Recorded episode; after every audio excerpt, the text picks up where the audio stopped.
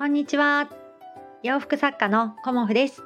今日もご視聴くださりありがとうございます。コモフのおしゃべりブログでは40代以上の女性の方に向けてお洋服の楽しみ方と私のブランドビジネスについてお話しさせていただいています。今日はですね、続けることに意味があるというようなお話をさせていただこうと思います。まあ、のー、いろんなことをね、続けることで成果が出てくるっていうのはあると思うんです私もね実際例えば続けてきたことって、まあ、ウォーキングとかあとダイエットとか、うんまあ、いろんなことであの続けるって成果出るなっていうふうに思うんですけど、まあ、あのウォーキングとかダイエットっていうのは何にもこうお金がかかってないんですよね私の場合は。で仕事でもないしあの自分がやりたいから勝手にやってるみたいな感じであの未然を切ってないっていうところがあのあってだから別に続けても自分にとってねあのデメリットはないというかリスクがないんですよね。で別にまあ私の仕事ってほぼほぼリスクと呼べるようなものはあのほとんどないんですけどあの何かをこう個展をやったりとかどこかで出店をするっていう時にあの費用がかかってきますよね。で費用がかかっていてじゃあそれがあのプラスになっていたらやっぱり続けていけれるなっていう目処が立つんですけどその時に赤字になっていたらいやこれ続けてられないなっていうふうに私は思うと思うんですよね。うん、で、まあ、ある程度あのその辺は考え方があるんだけれどもやっぱりあの仕事としてやっていくっていう場合赤字でずっと続けていくっていう選択肢は私は多分取らないんじゃないかなっていうふうにもあの思いました。うんであの例えば昨日ねやっていた月1コモフ展なんですけどあの9月10月11月っていう風に3ヶ月間、まあ、とりあえずやってみたんですよね。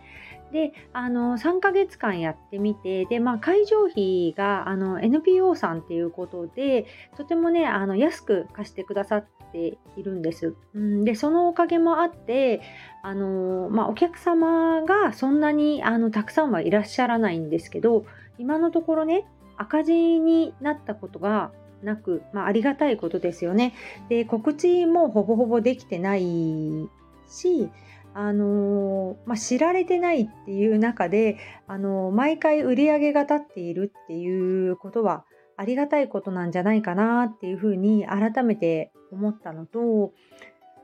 まあこうまあ、12月まで一応告知させていただいているというかチラシでねあのやりますっていうのと,、えーとまあ、予約をしてるんですよね。で次の4ヶ月間をどうするかっていうのを昨日ね一生懸命考えたんですよね。うんであのー、やっぱり最初からこう人がたくさん来てうまくいくっていうことはないなっていうふうにも思っているので、あのー、私なりにねそこを、まあ、続けていこうかなっていうふうにも思っていたりとかでもなぁと思って、あのー、お客さんも少ないしなっていうことでまあ、4ヶ月やってみて終了にするかななんてやっぱり別の考え方とかねいろいろこう照らし合わせてあの考えたりしたんですよね昨日一日。でその中であのこうやって考えることってすごく大事であとはその3ヶ月間のその売上と経費っていうのをきちんと数字で出すっていうことも大事だったしあのそういうことを見ることでねあのまた4ヶ月間やってみようっていう結論を出しました。はい、で結論を出したからにはやっぱりその自分としてただ行き当たりばったりでこう本当に近いからね あの全然準備もそこまでかかんないしさっと車に積んでさっとっていう感じのほぼほぼイメージなんだけれどもそのさっと積むっていうのももうちょっとなんか簡素化っていうか簡単にできないかなっていうのも今考えています。はい、でここのあの展示って毎月行くしその準備がすごく大変だとやっぱり時間がかかるっていうことは他のことに時間を費やせないのですごくね効率よくここはやっていきたいなっていうのもあってあの持っていくお洋服の枚数と作品数と必要なものっていうのをあのー、まあ、一つの入れ物に入れてさっと持っていくっていうような形にしようかなって今思っています。でイベントをねいろいろやることになってあのー、やっぱり忘れ物しちゃいけないし、まあ、ここだったらねここっていうかあの近所だったらすぐ取りに行けば全然ねあのもう歩いて数分で行って数分で帰ってこれるっていう感じなんだけれども他のところで個展も今やっているし下手するとこう県外に車で積んでいくっていう時にああ忘れちゃったっていうのは良くないなって思っているのでそういうなんだろうな個展の必要なものまあ来月再来月か1月も軽井沢まで行くし初めてのところでねあのこう忘れ物しちゃいけないなっていうのもあっていろんなことをねあの自分としてもっと簡素化できるようにしてこう続けやすい形も作るといいかなっていうふうに思いました。はい、で業務が結構いろいろ増えてきてあの個展に持っていくお洋服だとか例えばその委託販売にお届けするお洋服とか、まあ、そういうものをあの今はあの種類ごとに私かけているので、えーと、納品先ごとにそこからチョイスしてこうかけてるんですね。でそれをやっぱりなんとか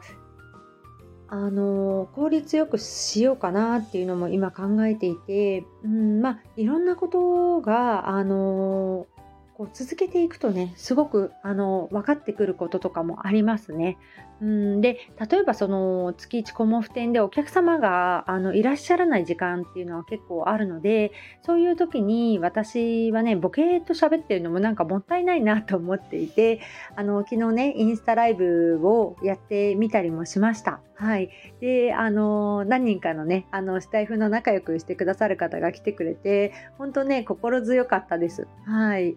であのねコメントもしてくれたりねああ見てくれてるんだっていうのもあったり後でこうアーカイブを見てくださった方がコメントくださったりもしたのでそういうのってねとってもありがたいなっていうふうに思いました。うんだからまた月1コモフ展の時にインスタライブやってみようかなと思っていてまあそうですね10時過ぎぐらいに多分ね準備が終わるから11時ぐらいからできたらいいななんて思ったりもしていて、まあ、曜日もねあのいろいろ変えて来月からはやっていこうかなという感じで、まあ、日月火であのどれかでね月1個も付点していこうと思っているので、まあ、そういうところも含めてねあの続けるけれどもあのきちんとこう行き当たりばったりではなく数字も見たりとかあと準備も効率よくやるとかあのそういうところを自分としてちゃんと見てねあのやっていこうかなと改めて思いました。はい、で、あのそうやってやることによりあの準備がいつも大変だっていうふうに思わなくなっていつでも去ってできるっていう風な体制をあの自分として取っていればねあのもうちょっとこう他の場所にあのコモフ展をやりに行くっていう時間ができるんじゃないかなっていうふうに思思いました。うんで今ちょっと考えてるのが、まあ、鎌倉の北鎌倉でもやっているんですがちょっと鎌倉駅の方の近くのどこかでできないかなっていうのも考えていてまあ、あのコモフといえば鎌倉だからね 鎌倉にいらしてくださった方にこうねあのご覧いただけるような何かあの個展をあのしていきたいななんて思ってるんですよね。うんでそのためにはこうさっと行ってさっと帰ってこれるっていうようなあのやっぱりその準備とかあと場所ですよね。うんあとそういうあの自分としても在庫管理をちゃんとやるとかそういうことをあの春に向けてもうちょっとねあの体制化というか仕組み化とかねそういうのをしていこうかなと改めて思いました。はい、だから続けていくっていうことであの何か見えてくることもあるし、あの自分が仕組み化どんどんできていくっていうことが続けるってすごくいいなっていうふうに思いました。うんまあ、うまくいくとかいかないとかっていうのはその時その時なんですよね。うん、でこれやったらうまくいったっていう風な感じであのその時あっても次は同じことやってても うまくいかない時ももちろんあるからあのやっぱり経験値を積むってことが大事かなとも思いました。うん、だから私はそうですね今いろいろちょっと動き出してはいるんですけど来年に向けてねもうちょっとあの自分としての体制をしっかりしようかなっていうふうに思っているのでそれに向けてもねあのいろいろ考えて続けられる仕組み作りっていうのをあのやっていこうかなと思っています。またね、あの、インスタライブにもしね、お時間あったら来ていただけたらと思います。はい、あの、月一コモフ展の日は、あの、これからずっとやっていけたらいいなと思っているので、あの、このね、あの、スタンド FM でも、あの、告知させていただきますので、もし、あの、コモフのね、インスタグラムを、あの、フォローしていただいたら、通知が来るかなと思いますので、はい、またご覧いただけたらと思います。今日もご視聴くださりありがとうございました。洋服作家、コモフ、小森屋隆子でした。ありがとうございました。